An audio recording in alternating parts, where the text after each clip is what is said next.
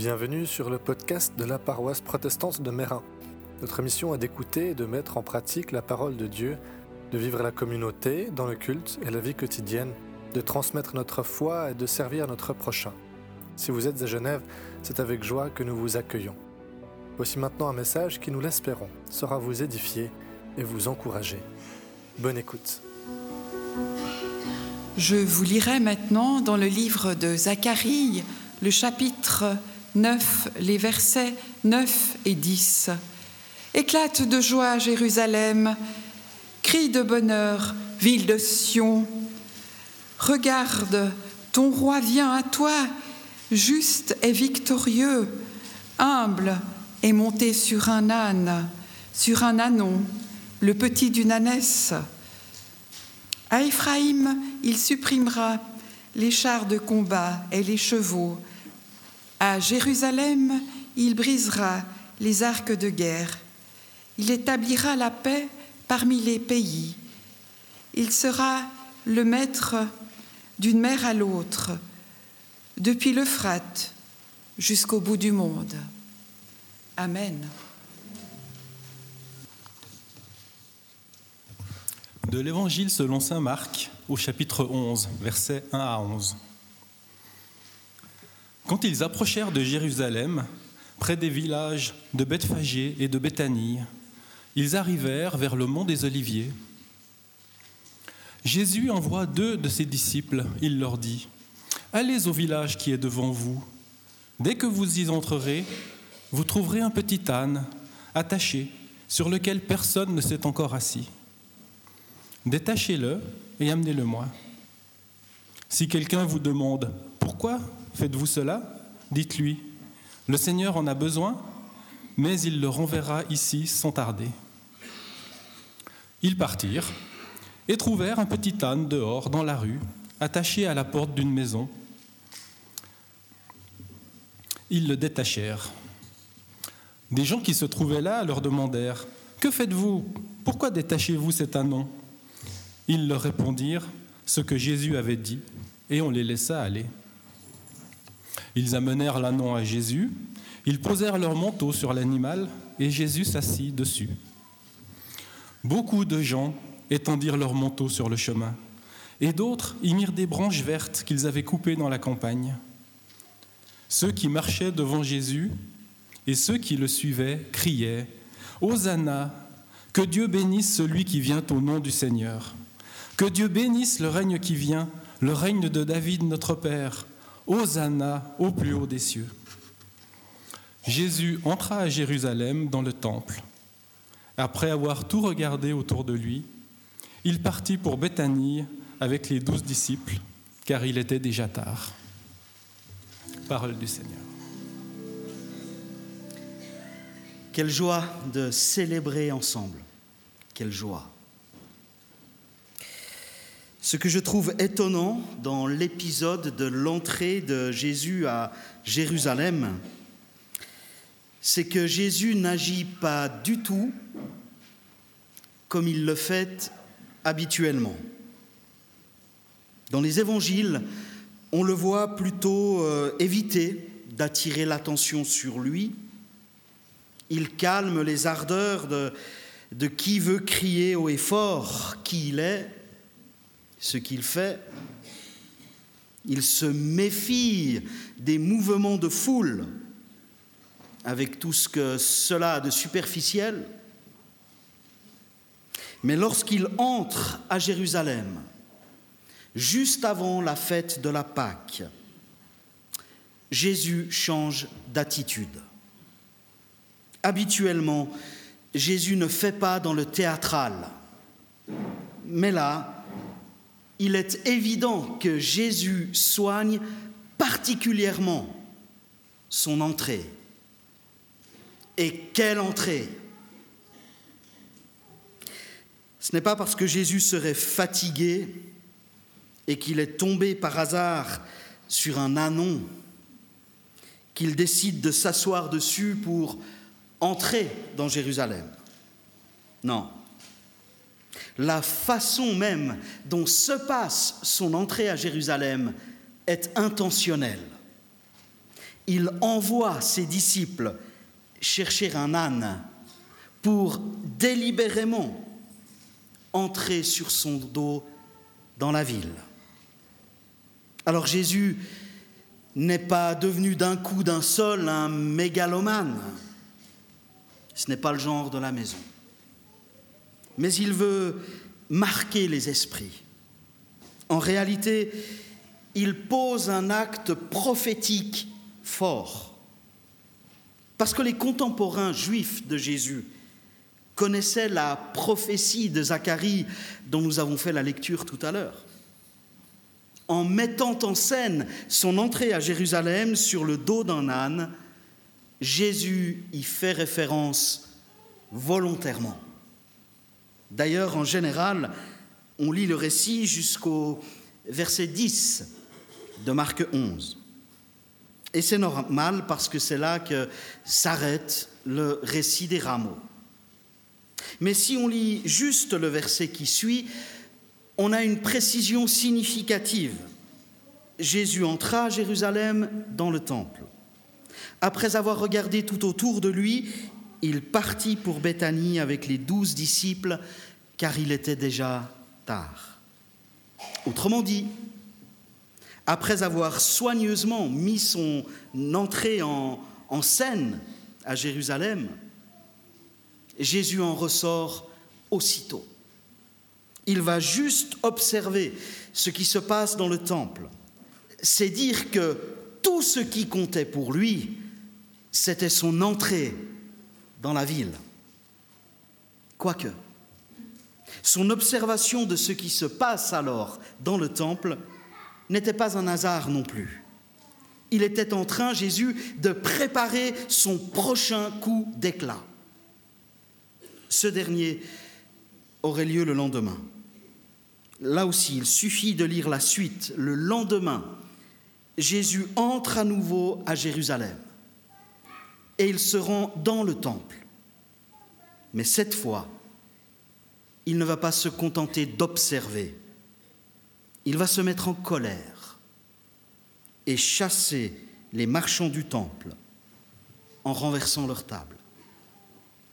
Ce n'est pas un accès spontané de colère de la part de Jésus, mais c'est encore là une action préparée, un autre geste fort, intentionnel, accompagné d'une autre parole forte. Les Écritures ne disent-elles pas Ma maison sera appelée une maison de prière pour tous les peuples, mais vous, vous en avez fait une caverne de brigands.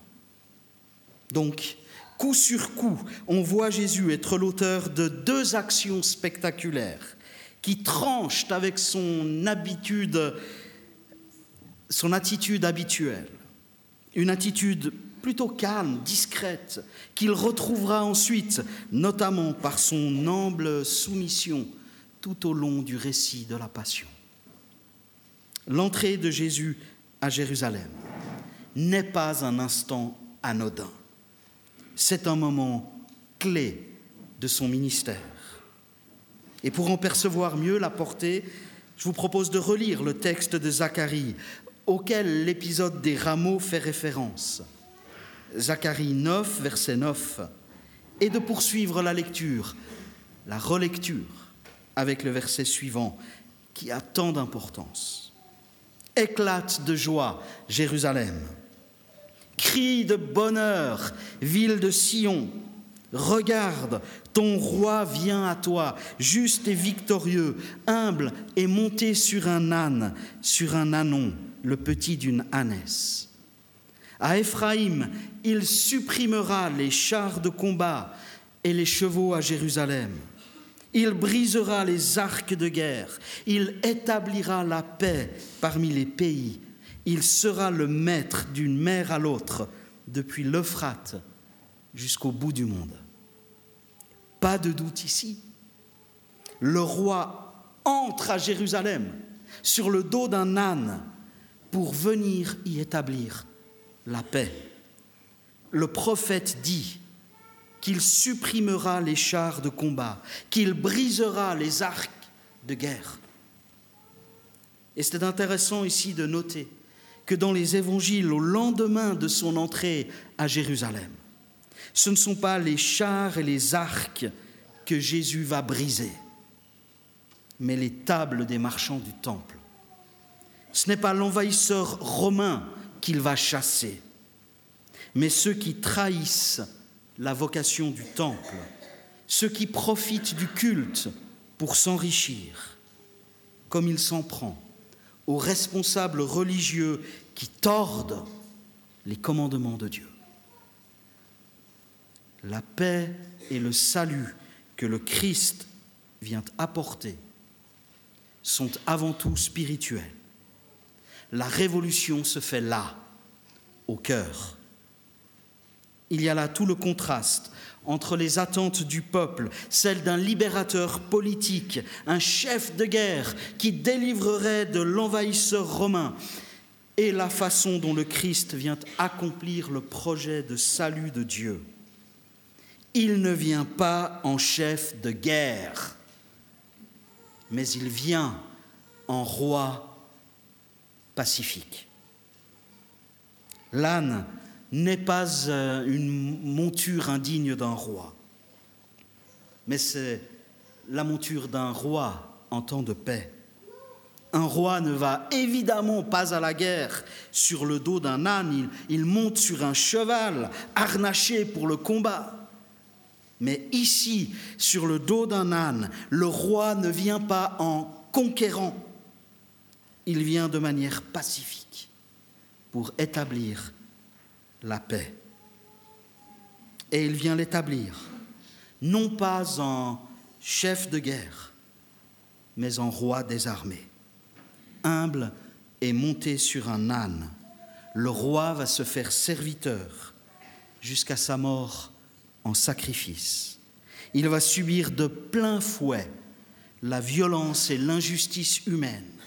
Il va être arrêté et condamné lui l'innocent et le juste, et il acceptera ce chemin, il boira la coupe de souffrance jusqu'à la lie. C'est par amour qu'il donne sa vie. C'est pour nous aussi que Jésus entre à Jérusalem. C'est pour nous aussi que le roi devient serviteur jusqu'au don de sa vie. C'est pour nous aussi qu'il vient apporter sa paix. Alors en conclusion, il y a deux questions qui me viennent à l'esprit aujourd'hui. Lorsque je me demande comment ce texte, ces textes que nous avons lus peuvent bien nous rejoindre. Quel roi Jésus est pour moi? Quelle paix est-ce que je trouve en lui? Quel roi Jésus est-il pour moi? La figure du roi est, associée à Jésus dans le récit des rameaux, comme dans quantité d'autres textes bibliques. Jésus est roi. Mais dans notre contexte culturel, en Suisse, jour d'élection à Genève, la figure du roi, ce n'est pas forcément la figure qu'il est facile de s'approprier. La royauté, pour nous, très peu, n'est-ce pas? Très peu. On sait ce qu'on a fait au roi à la Révolution française. Et on chérit notre démocratie directe. Le peuple est souverain. Le roi, c'est le souverain. Celui qui a le pouvoir absolu sur son royaume et ses sujets. C'est bien une figure que nous associons à Jésus lorsqu'en tant que chrétiens nous déclarons que Jésus est Seigneur. Or, la façon dont nous comprenons Jésus comme notre roi impacte la façon dont nous envisageons la vie chrétienne. Jésus est roi, mais il n'est pas un tyran. Il n'est pas un roi autoritaire et, inflexible qui enferme ses sujets dans des contraintes et des interdits. Ce n'est pas un roi qui nous dresse la liste de ce qu'on doit faire et ce qu'on ne doit pas faire si on veut être un bon chrétien, une bonne chrétienne. Il n'est pas un roi qui nous tiendrait ainsi, toujours dans la peur de mal faire, de ne pas être à la hauteur. Jésus est roi, Mais il n'est pas inquisiteur, il n'est pas un juge observant nos faits et gestes à l'affût du moindre faux pas, en mettant la pression pour avoir une vie parfaite. Il n'est pas un roi qui nous tiendrait ainsi dans la crainte d'être jugé, pliant sous le joug de la culpabilité. Jésus est un roi bienveillant et il fait grâce. Il nous libère de la culpabilité, il nous libère de la crainte.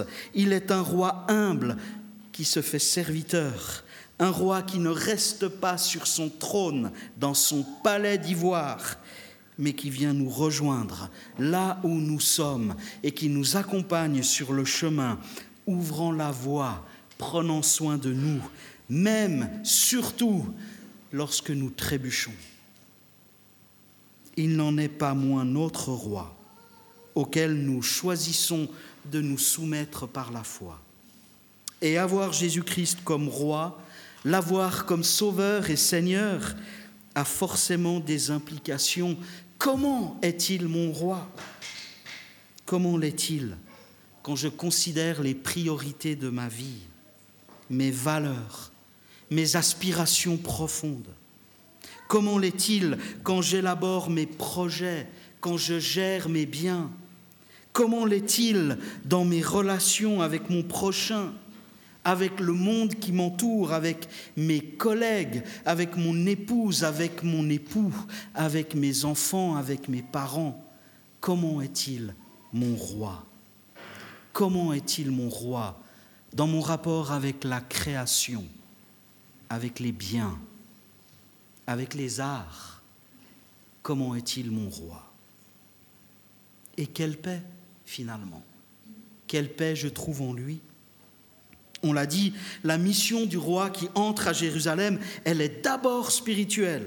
C'est la paix avec Dieu qu'il vient rétablir par sa mort en sacrifice.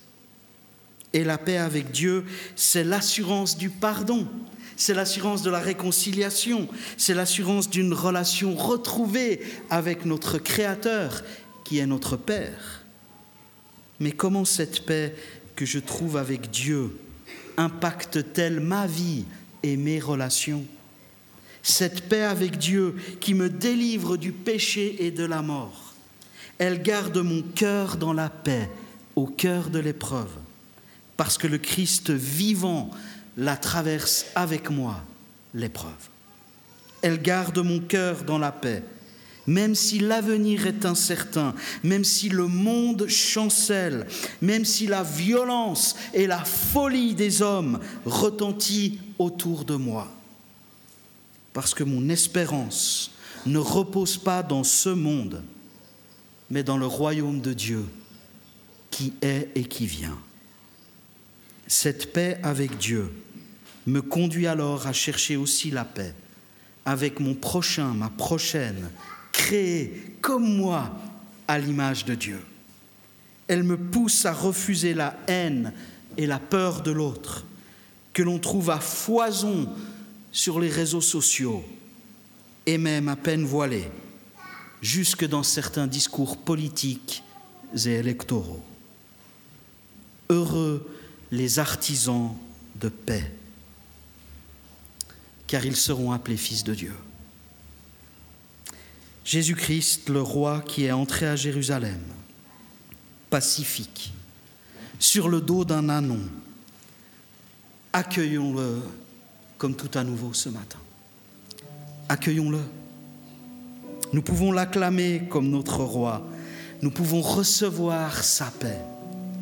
Laissons-la affluer, sa paix.